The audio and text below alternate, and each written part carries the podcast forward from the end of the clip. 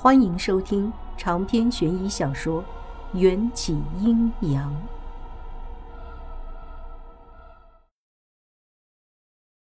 现实中，我发现自己竟然也被扔进了水里，不过不是梦里那湾深不见底的池水，而是温润干净的浴缸水。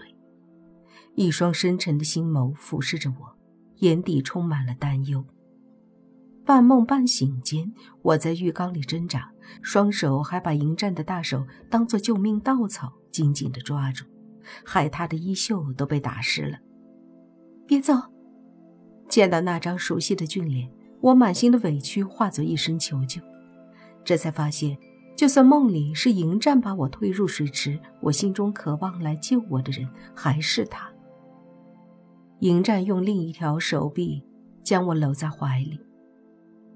那个算不上温暖、听不见心跳的胸怀，我却在额头触碰到他冰冷的胸膛时，奇迹般的平静下来。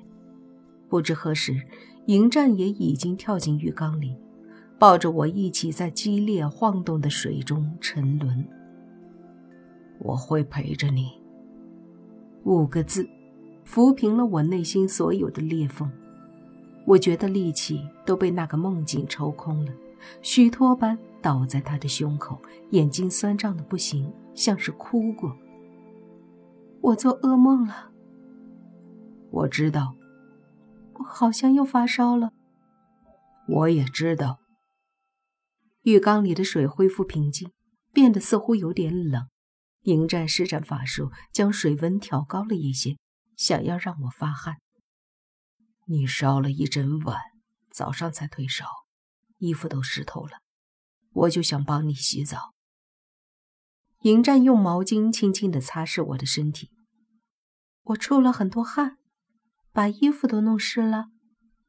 你哭了一整晚。迎战抱紧我，侧脸撕磨着我的耳鬓，告诉我，到底梦见了什么？梦见你和 Rose 里上床，这种话我怎么说出口？光是回忆，心头就像是被针戳了一般的剧痛。梦见外婆了，我心虚的扯了个谎。迎战幽暗的眸子在我躲闪的眼睛上停留了几秒，没有多问。他的体贴让我稍稍好受了一些。洗好了，我抱你上床。迎战先起身，将我们身上的水渍蒸发去。我这才看清楚，他竟然是穿着衣服跳进浴缸里抱我，胸口似乎生出一股暖流。他在乎我这点，我很早就感受到了，但是我可能也同样的在乎他。这个结论，我后知后觉的，这几天才渐渐体会。多亏了 rosie。迎战，我叫他。嗯，他让我坐在他的大腿上，专心的帮我穿睡衣，没有抬头。我觉得我必须要做些什么，才能证明什么。望着迎战无法挑剔的脸孔，我不由自主的用那双无力的手臂圈住他的脖子，使出了所有的力气，寻到他微起的唇，用力的吻下去。他放在我手上的双手猛地一紧，呼吸片刻不稳，应该是被我的主动惊住了。但很快他又掌握了主动权，加深了我主动线上的吻。我迷离的喘息着，可能是考虑到我低烧的缘故，迎战的动作很轻，似乎克制着自己，小心翼翼的，充满疼惜。你想说什么？他松开我的唇。游移到我的耳廓，我伸出手捧住他轮廓分明的脸庞，认真大胆地说：“我爱上你了，怎么办？”问：“我们本就是夫妻。”迎战嘴上这么说，行动却证明了他内心的狂喜。我又被他吻得差点失去了呼吸。他把我抱上了床，给我盖上了被子，我渐渐地睡去。七点钟，闹钟响起的时候，我确信自己已经药到病除，虽然我很不想承认，某个妖孽男鬼就是我的药，然而事实胜于雄辩。你要出门？嗯，上班。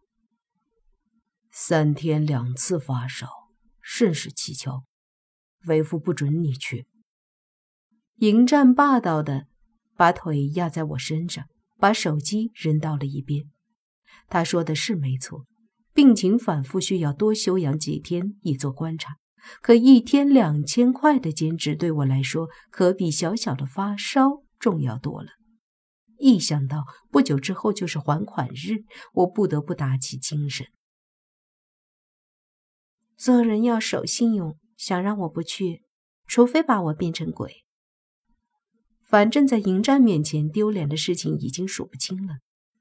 再耍赖一次也无所谓了。迎战认真的思考了一下，夫人变成鬼也好，我们便能长相厮守。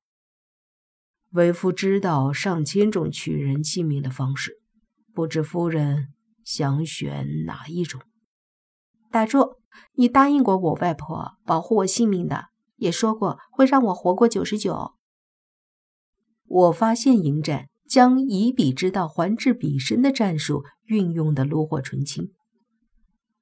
可夫人刚才自己说，只有做人才要守信用，做鬼便不用守信。我沮丧着脸往墙角挪了挪，拉开与迎战之间的距离。比我外婆管的还要多，一点都不讨人喜欢。你说什么？不用看。我也能猜到，迎战现在一定是想要把我生吞活剥的表情。要不是看在我大病初愈的份上，这座大冰山生气起来能把我冻成冰雕。冷战了三分钟，我的手机闹铃又尽责地响了起来，提醒着我再不起床上班就要迟到了。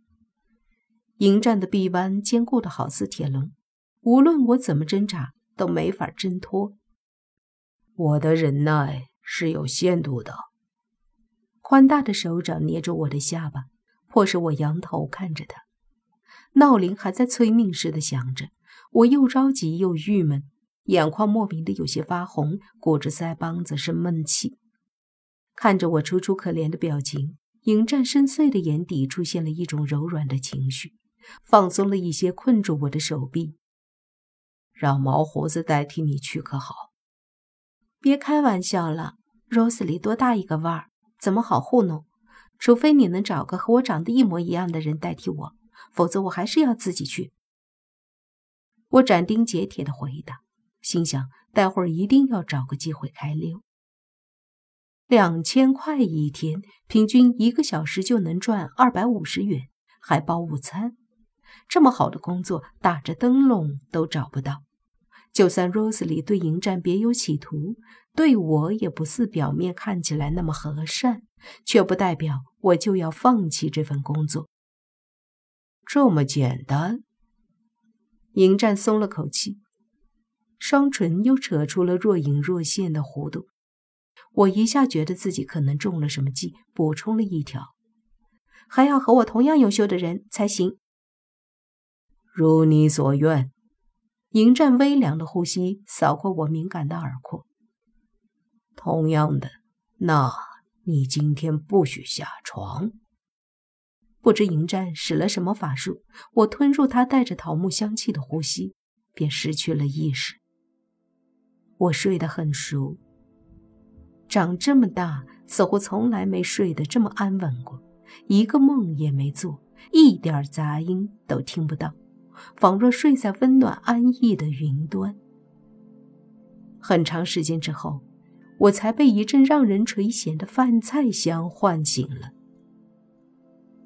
我当然没有去过什么云端上，还是躺在自家那张睡了二十几年的床上，整个房间却被包裹着一层肉眼可见的淡淡的烛灰，应当是迎战施下的阵法。防止屋外的声响影响我睡觉，只是这结界只能隔绝噪音，无法隔绝气味。床上只有我一人，迎战不见了。手机显示现在已经是下午七点，我足足睡了十二个小时。但手机上一条 Rose 里发来的短信和电话都没有，似乎没有找过我。